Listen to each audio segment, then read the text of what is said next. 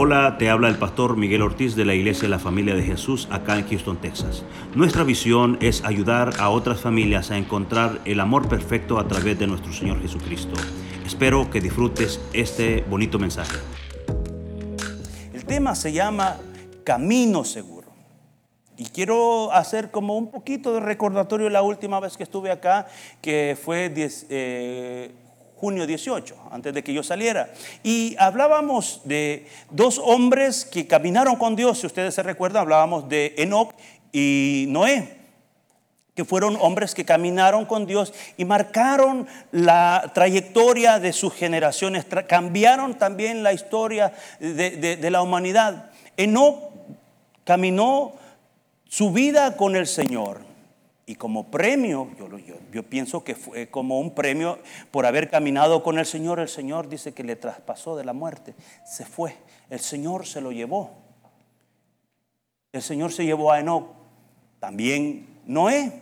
Noé caminó con Dios y Noé fue mucho más allá porque Dios le dio una gran labor, le dio un gran trabajo de salvar su familia.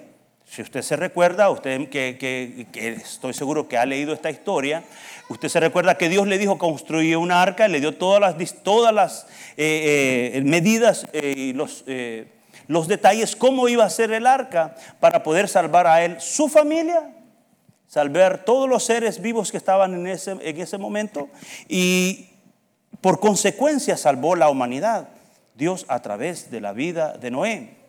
Y eso se dio a través de caminar con Dios. Eso nosotros lo vemos muy claramente en el Antiguo Testamento, pero también en el Nuevo Testamento Dios también nos habla y nos hace una invitación para poder caminar con Él. Porque el Nuevo Testamento y el Antiguo Testamento eh, es prácticamente un reflejo, el Nuevo Testamento del Antiguo Testamento.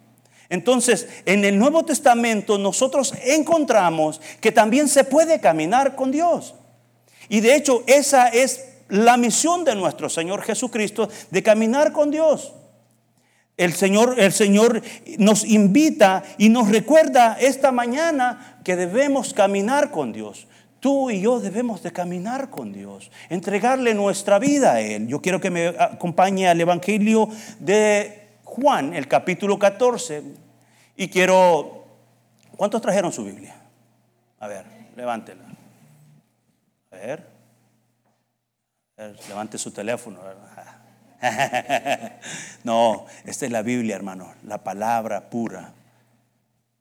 La palabra que transforma al ser humano. Amén. El Evangelio de, eh, el Evangelio de Juan, el capítulo 14, es un capítulo que todo cristiano debe saberlo. Es un capítulo muy importante, toda la Biblia es importante, pero para los cristianos este capítulo es bien importante, porque nos habla de Jesús, nos habla de lo que verdaderamente Jesús eh, vino a hacer a nuestra vida y es lo que Jesús quiere que nosotros caminemos con Dios. Yo leo la palabra del Señor en el nombre del Padre y del Hijo y del Espíritu Santo. Voy a leer los primeros cuatro versículos. Dice así. No se turbe vuestro corazón. ¿Creéis en Dios? Creed eh, también en mí. En la casa de mi Padre muchas moradas hay. Si así no fuera, yo os lo hubiera dicho. Voy pues a preparar lugar para vosotros. Y si me fuere y os prepararé lugar, vendré otra vez y os tomaré a mí mismo para que donde yo estoy, vosotros también estéis y sabéis a dónde voy y sabéis el camino. Antes de continuar con el, con, el, tema del camino, yo quisiera reflexionar un poco con el versículo 1 de Juan, porque el Señor le dice, no se turbe vuestro corazón. No se turbe vuestro corazón. Aunque en el contexto de que Jesús les está hablando a sus discípulos, Jesús les está hablando ya en el capítulo 12 eh, y en el capítulo 13 les está hablando de lo que Él va a sufrir y del precio que Él va a pagar por nosotros en la cruz, porque Él va a morir y va a también ser traicionado.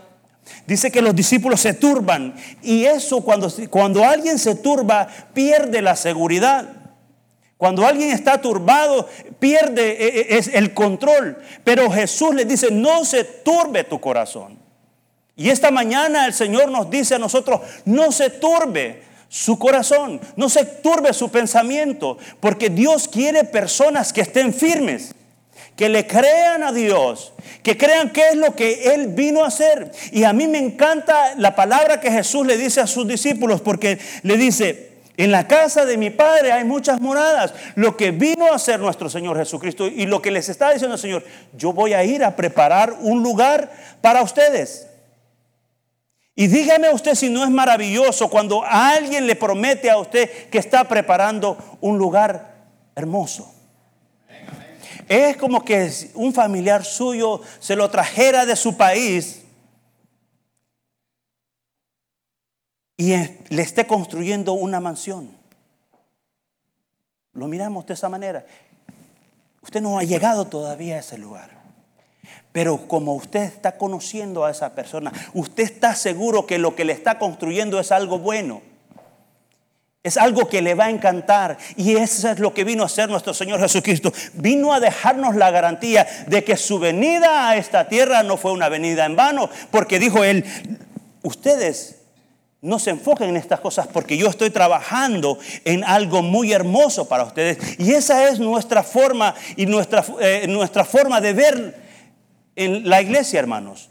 Dios tiene un lugar preparado para nosotros en el cielo. Nuestra estadía acá en esta tierra es temporal. Nuestro, este caminar que nosotros tenemos acá es temporal, pero debemos de aprovechar el tiempo que estamos en esta casa, que debemos, debemos de aprovechar el tiempo que estamos en este, en este cuerpo, hermanos. Nuestra mirada está en el cielo. El Señor les dice, no se turben, estén seguros. Seguridad, no hay dudas. Cuando una persona tiene dudas, hermanos, yo quiero dar dos ejemplos de, de, de una que tiene dudas y una persona que tiene seguridad en Dios. Cuando una persona tiene dudas, y esto hasta a nosotros mismos nos ha pasado, creo que ninguno de los que estamos acá nos podemos escapar, decimos así, si Dios quiere. ¿Usted ha escuchado ese? Si Dios quiere. Si Dios quiere, voy a hacer tal cosa. Si Dios quiere, voy a emprender un negocio. Si Dios quiere, voy a, abrir una tienda. Si Dios quiere, voy a ir a la iglesia. ¿Usted cree que Dios quiere que usted venga a la iglesia? Claro que sí, hermano. Pero ¿sabe por qué a veces nosotros decimos si Dios quiere? Porque no conocemos la voluntad de Dios. Porque no conocemos su voluntad. Y, ¿sabe por qué no la conocemos? Porque no oramos, no leemos su palabra, no ayunamos y venimos de vez en cuando a la iglesia. Por eso las personas tienen dudas, porque no hay, no, lo conocen a Él. ¿Cómo usted va a conocer al Señor si no lee su palabra? ¿Cómo usted va a tener una conversación con Dios si no ora? ¿Cómo usted va a poner su confianza en, en Dios si no lo busca? No se reúne con los hermanos. Viene cuando, cuando, cuando usted piensa que es la voluntad de Dios. La voluntad de Dios es de que nos reunamos todos juntos, alegres, en armonía, para que le demos gloria y honra a Él. Si Dios quiere, voy a dar una ofrenda. Si Dios quiere, yo voy a diezmar. ¿Sabe? Son principios que ya están establecidos en la palabra de Dios. El diezmo, el diezmo no es de nosotros. El diezmo no es de nosotros. Y, yo le voy a decir, quizás esta es la primera vez que yo estoy hablando sobre esto, pero el Señor ha estado inquietando en mi corazón, porque tenemos que enseñarle a la gente que tiene que poner su confianza en Él porque he visto la bendición de Dios a través de ofrendar y de diezmar. He visto la bendición de Dios y he visto cómo Dios ha bendecido a muchos hermanos y hermanas porque han decidido creerle a Él. Porque quiero aclararles también, yo no estoy aquí por el diezmo. Ninguno de los que hemos estado acá estamos aquí por el diezmo de la iglesia. Estamos aquí porque Dios ha sido bueno con nosotros. Estamos aquí porque hemos entendido que cuando trabajamos para el reino de Dios, Él es el que se encarga de hacer nuestra paga. Porque he visto cómo Dios ha pagado poniéndolos en, mejores posiciones en los trabajos. Aunque la gente diga, bueno, ¿y este qué le pasa? ¿Qué, ¿Qué es lo que le pasa si tiene lo mejor de lo mejor? Tiene a Dios. Le sirve a Dios. Y si Dios le place, y si tú eres obediente con el Señor, el Señor te va a bendecir, amado hermano y amada hermana. El Señor Jesucristo nos invita esta mañana a que lo hagamos a Él nuestro camino. Y fíjese que en, el, versículo 5 hay algo bien impresionante que, que me llamó la atención. Comienzo otra vez del 4. Dice, y sabéis a dónde voy y sabéis el camino. Le dijo Tomás, Señor, no sabemos a dónde vas. ¿Cómo pues podemos saber el camino? Y fue como que alguien me echara un balde de agua fría. Tomás, que había estado tres años caminando con Jesús. Tomás que estaba, eh, Tomás vio cuando Jesús multiplicó los peces, los panes. Tomás vio cuando el Señor paró las tempestades. Tomás vio cuando vino aquella mujer que tocó el borde de su manto y fue sanado. Tomás vio todos, aquellas, todos aquellos milagros que no están registrados todavía aquí en la Biblia. Y todavía le pregunta, no sabemos a dónde vas. El Señor mismo le dijo, mi reino no es de, este, de esta tierra, mi reino es de allá arriba. Y eso pasa a veces con la iglesia que tanto tiempo estamos quizás afanados y perdemos la dirección. Se nos olvida que Jesús vino por nosotros para que nosotros seamos salvos y que llevarnos a su reino. Tanto tiempo de estar haciendo tantas cosas, perdemos la dirección. Le dijo, muéstranos el camino. Y qué bueno es el Señor que porque si hubiese sido conmigo, hermanos, si, si hubieras sido, ah, ah, yo pienso, eh, a mí que a veces me toca que entrenar personas y a veces pasan bastante tiempo en mi trabajo, me hubiera preguntado algo que le enseñé yo desde el principio, he dicho, bueno, ya no te lo enseñé pues. Ya no te dije, ya has estado aquí tanto tiempo, entonces estoy desperdiciando mi tiempo. Porque así somos, así es el ser humano, hermanos. Pero Jesús amablemente le dijo, venga Tomás, no te equivoques. Yo soy el camino, yo soy la verdad y yo soy la vida. Y así nos dice ahora el Señor en esta mañana a nosotros. No hay otro camino y nadie va al Padre si no es solamente a través de Jesús, hermano. Nadie va al Padre. Y esto es bien importante porque yo quiero recordarles que este capítulo, el capítulo 14, nosotros tenemos que llevarlos como, como esa herramienta. Porque hay muchas corrientes, porque el mundo ofrece muchos caminos. hay mucha gente que ofrece muchos caminos. Yo que hablo con diferentes tipos de personas, me he encontrado con, con, musulmanes, me he encontrado con budistas y todos, todos ellos te ofrecen un camino. Pero la iglesia, la familia de Jesús solamente tiene un camino y ese camino se llama nuestro Señor Jesucristo.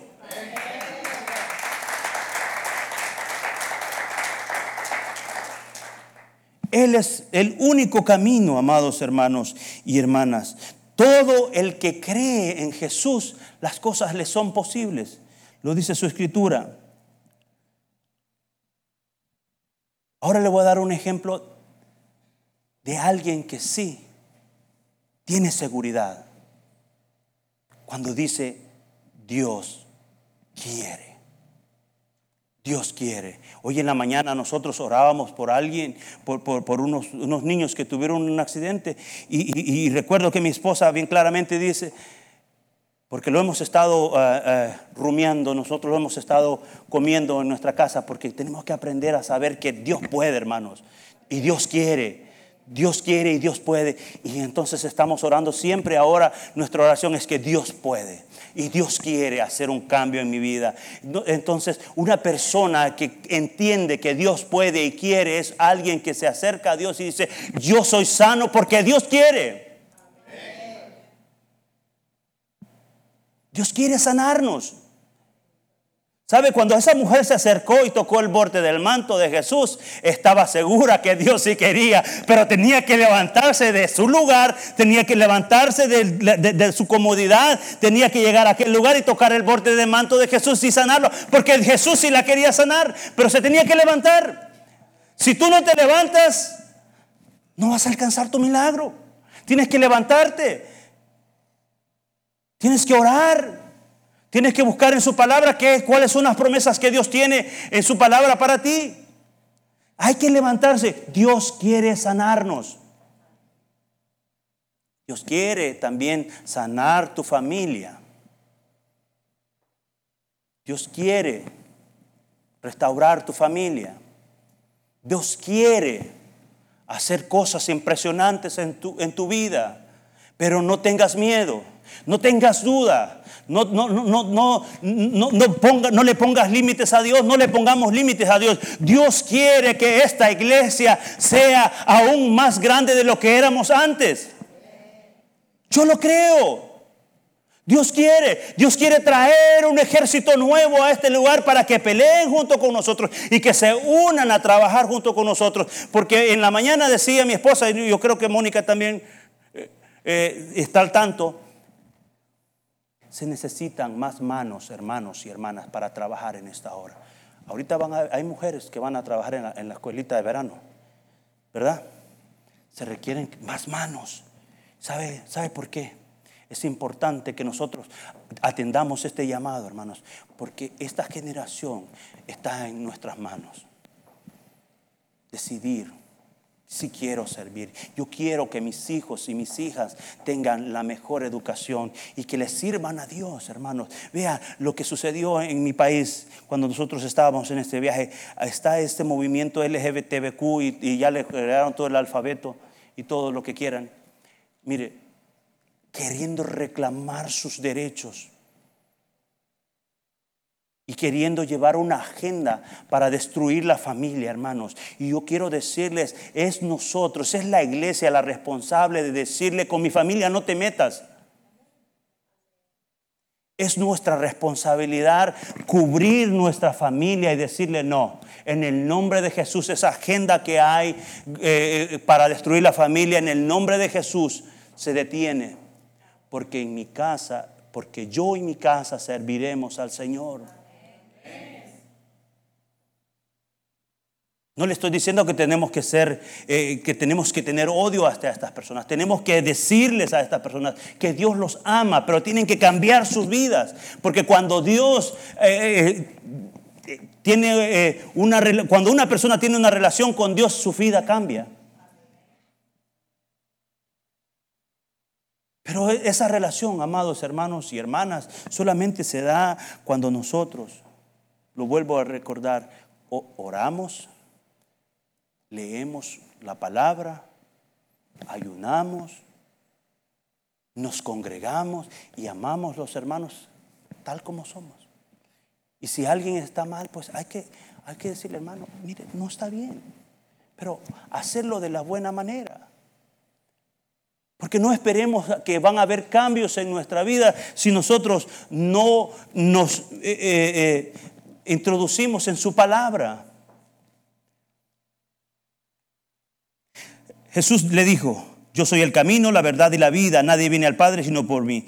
Si me conocéis a mí, también a mi Padre conoceráis. y desde ahora le conocéis y le habéis visto. Felipe le dijo, Señor, muéstranos al Padre y nos basta. Jesús le dijo, tanto tiempo hace que estoy con vosotros y no me has conocido, Felipe. El que me ha visto a mí, ha visto al Padre. ¿Cómo pues dices tú, muéstranos al Padre? ¿No crees que soy yo en el Padre y el Padre en mí? Las palabras que yo hablo no las hablo por mi propia cuenta, sino que el Padre que mora en mí, Él las hace. Amados hermanos, Todas las obras que Jesús hizo, las hizo porque el Padre quería hacerlas, para darle gloria. Y es bien importante y algo que quisiera que lo recordáramos todos los domingos y todos los días de nuestra vida, hermanos, que nada de lo que nosotros hacemos, nada de lo que nosotros podamos lograr hacer es por nuestra propia cuenta, sino para darle gloria al Padre. Que nuestra vida, se eh, que, nuestra vida sea envuelta en, en ese pensamiento que todo lo que hacemos, nosotros lo hacemos para darle gloria al Padre. ¿Sabe por qué? Porque si nosotros estamos pensando eso, nosotros vamos a, ser mejores cristianos. Porque si usted hace un trabajo para darle gloria a Dios, usted lo va a hacer bien. Si lo hace para mí, usted lo va a hacer mal. Va a decir, ay, ese pastor ni siquiera me mira que yo estoy limpiando acá. Pero si lo hace para Dios, que lo mira a usted y más que todo mira su corazón, se va dar, usted se va a dar cuenta que Dios es el que recompensa. Vea, si yo lo que le estoy diciendo es algo que yo lo practico.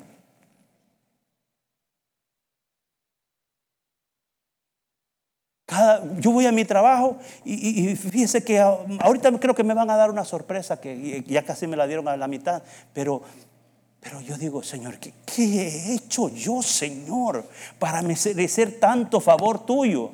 ¿Qué he hecho yo, Señor? Y el Señor me dice, tú sigue trabajando, tú sigue haciendo las cosas como las estás haciendo. Y recuérdale a la gente que tienen que darme gloria a mí en todo lo que hacen. Recuérdale a la gente que tienen que seguir adelante y que tienen que estar seguros en mí. Porque Él es la seguridad, hermanos. Nosotros solamente somos sus siervos. Un día yo los voy a dejar. Pero Jesús no te va a dejar.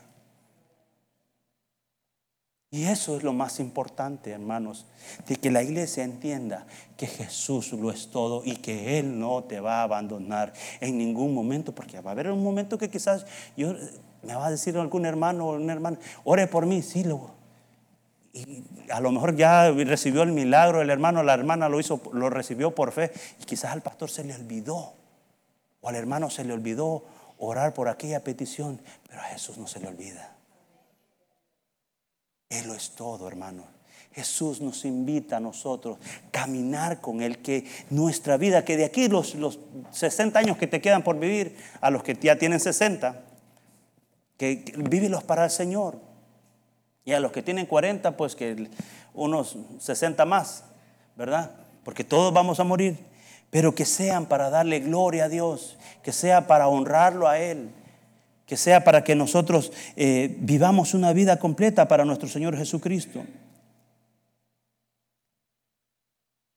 ¿Cómo le hago yo para hacer que nuestro Señor, para, que, para vivir, para que Él sea mi camino? Porque como dije hace un momento, Tienes muchas ofertas de muchos caminos, pero hay un solo camino. Se requiere decisión. Todas nuestras decisiones tendrán una consecuencia, sea positiva o sea negativa. Pero para que Jesús sea nuestro camino, tenemos que tomar esa decisión. Se requiere de valor.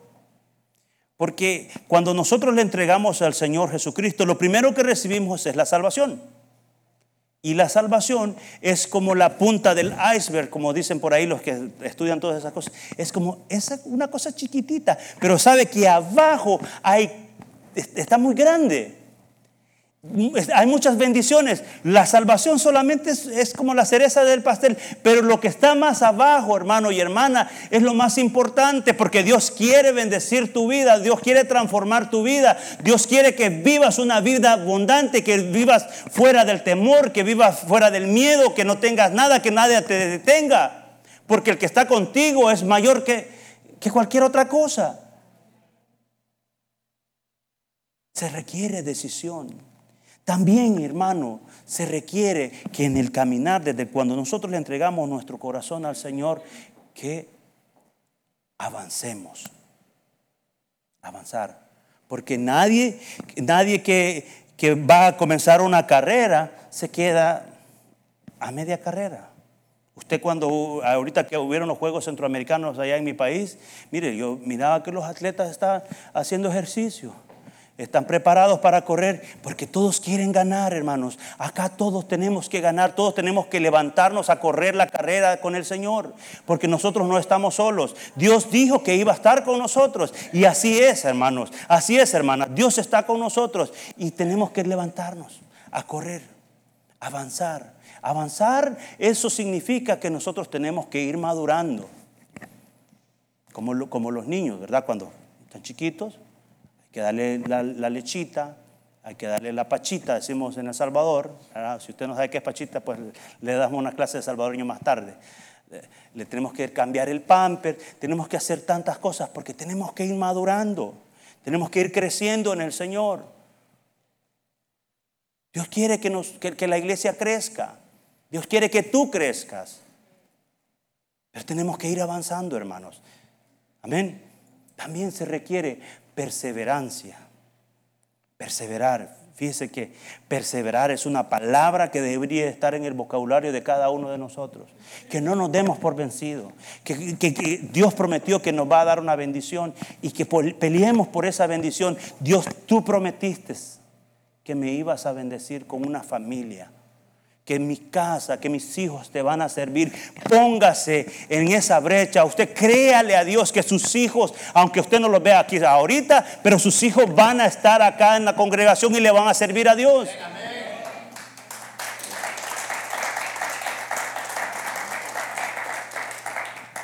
También habrá momentos en nuestra vida, hermanos, que Jesús, así como le ordenó Dios a Noé de construir un barco, Jesús habrá momentos en nuestra vida que nos va a meter en un barco. Y no va a ser como el barco de Noé, sino que nos va a mandar en donde los vientos van a ser fuertes, en donde la marea va a ser bien alta, quizás el barco va a ser golpeado. Y va a estar usted ahí, ah, ¿qué es lo que está pasando? El hermano no me quiere, la hermana no me quiere. Y su, va a sentir que su barco se le, está, eh, se le está yendo por un lado. Pero no temas. En el nombre de Jesús, dijo él mismo, yo estaré con vosotros. Aunque la ola se levante muy alto, mi mano protectora es más alta que la ola y más protectora. Tu familia está protegida. Porque cuando Dios nos mete en esos barquitos, hermanos, es para hacernos más fuertes, para fortalecer nuestra fe, para que nosotros crezcamos y que le demos gloria a Él. Porque yo en cada tribulación que he tenido en mi vida, porque en cada momento que ha pasado difícil en mi vida, le he dado gloria a Dios. He aprendido eso, de darle gloria a Dios. Dios quiere. Dios quiere que también nosotros reconozcamos esto, hermanos. Lo que dijo hizo, el, eh, hizo Jesús, dijo, yo lo hago porque el Padre mora en mí. Toda obra y todo milagro que tú recibas es solamente a través de Jesús. Capítulo 14 de Juan también nos habla de la promesa del Espíritu Santo. Vaya y estudielo toda la semana se va a dar cuenta qué tanta riqueza hay allí. El Espíritu Santo, dijo el Señor, yo me voy a ir, pero les quedará el Espíritu Santo para que no estén solos, para que los guíe. El Espíritu Santo es el que nos da a nosotros los dones. Él es el único. El Espíritu Santo es el que nos redarguye también. ¿Sabe cuando uno, cuando uno comete pecado? Porque todos pecamos, dice la palabra. Aquí no hay ninguno que se salve. Pero ¿sabe quién viene? Viene el Espíritu Santo y nos lleva la palabra y nos confronta. ¿Y sabe qué es lo que sucede? Cuando el Espíritu Santo nos confronta, hay cambios en nuestra vida. Nos redarguye. Y yo siempre digo esto, hermano, que yo prefiero que el Espíritu Santo me redarguya y no una persona. Porque a veces yo mismo como persona he dicho cosas que no he tenido que decir. Pero cuando ha venido el Espíritu Santo, mira, no. Bendito Dios por el Espíritu Santo. Porque Él es el único que nos da consuelo.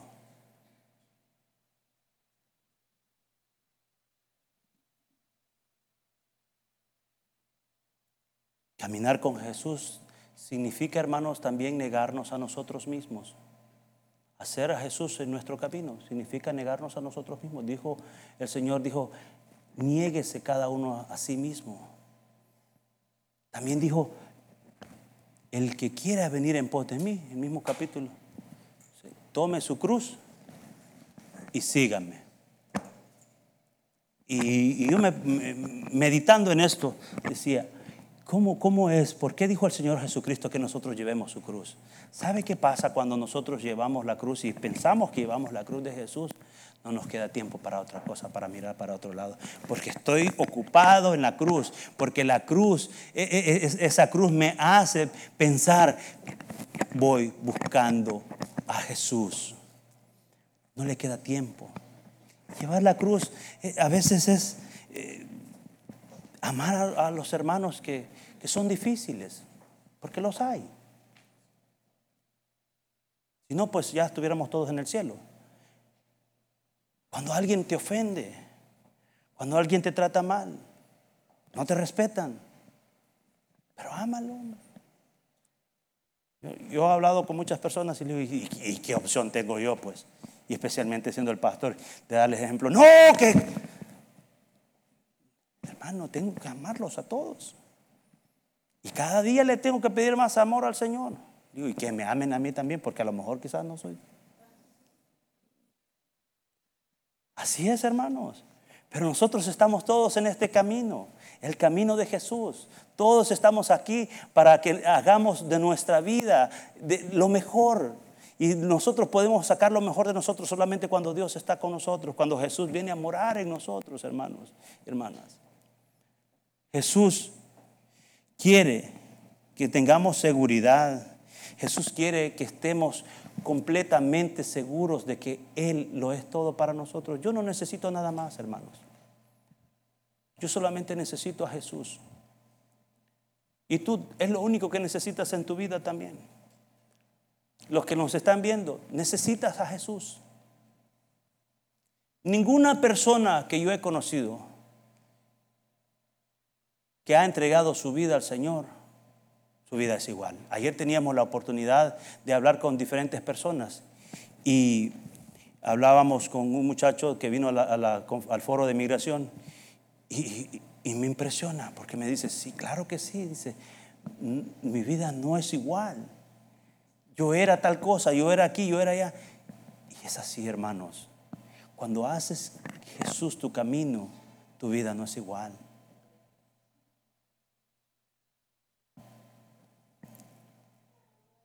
El único camino, yo no sé si todos los que estamos acá conocemos y hemos reconocido al Señor Jesucristo como nuestro Señor y Salvador. Pero quiero decirle, si no lo conoce, si no le ha entregado totalmente su corazón, porque a veces hay, eh, eh, personas que piensan que, que le han entregado el corazón a Jesús y no lo es así, pero la mejor opción y la mejor respuesta es entregarle nuestro corazón a Jesús. Él es la verdad, Él es la vida. Yo no estuviera aquí si no fuera por Él. Y se lo digo de, la manera literal, estuviera muerto. Pero Dios ha sido bueno conmigo. Yo sé que también ha sido bueno contigo, hermano y hermana. Yo quiero darles una vez más gracias por haberse portado bien en estas dos semanas que yo no estuve porque sé que eh, han estado trabajando. Mire, yo ya vi aquí unas cortinas y gracias a Dios veo tantas cosas bonitas que yo digo que creo que nos motiva a los demás hermanos de que vengamos a trabajar un día todos juntos. ¿Qué le parece? Amén. Vengamos acá tal vez a limpiar, a quitar las telarañas de acá, porque es necesario, hermano. Esta es la casa de Dios. Esta es la iglesia de Dios. Esta no es la iglesia del pastor Miguel. Sí, yo soy miembro de la iglesia. Y debemos cuidar esta casa, pero esta es la casa suya también. Esta es su casa. Cuídela, ámela, respétela también. Esto es un lugar santo. Esto es un lugar para que nosotros vengamos a darle honra a Dios. Si usted mira una basurita por ahí, recógela y vaya a tirarla. Ayúdenos a cuidar este lugar. Ayúdenos a hacer de este lugar una casa de bendición para otros, para que muchas familias sean restauradas en este lugar, que otras personas puedan conocer a ese Jesús, a ese Jesús que yo quiero encargarme día, domingo tras domingo. Le voy a decir que tenemos que recordarnos que tenemos que darle gloria a Dios. Dios es bueno. Nos ponemos de pie, por favor.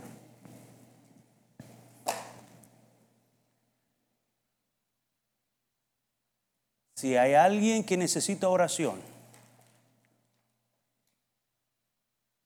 por favor puede venir al frente. Nosotros como iglesia creemos en el poder de la oración. Nosotros creemos que Él es el único que puede sanar y que Dios nos ha dado esa autoridad para orar por los enfermos. Nosotros no sanamos las personas, el que sana es Dios. Alguien que necesita oración, puede venir al frente o puede hablar con nosotros después.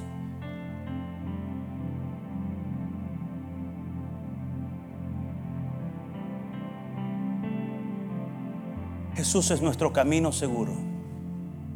Amén. Padre, te damos gracias en el nombre de Jesús. Porque ha sido, ha sido bueno con nosotros, Señor. Porque nos has permitido reunirnos en tu casa, alabar tu nombre y bendecir tu nombre, Señor. En esta hora yo te ruego, Señor, que nos bendigas con tu presencia en nuestra vida, que nos bendigas los días de nuestra vida. Bendice, Señor, al hermano o la hermana que necesitan un empleo.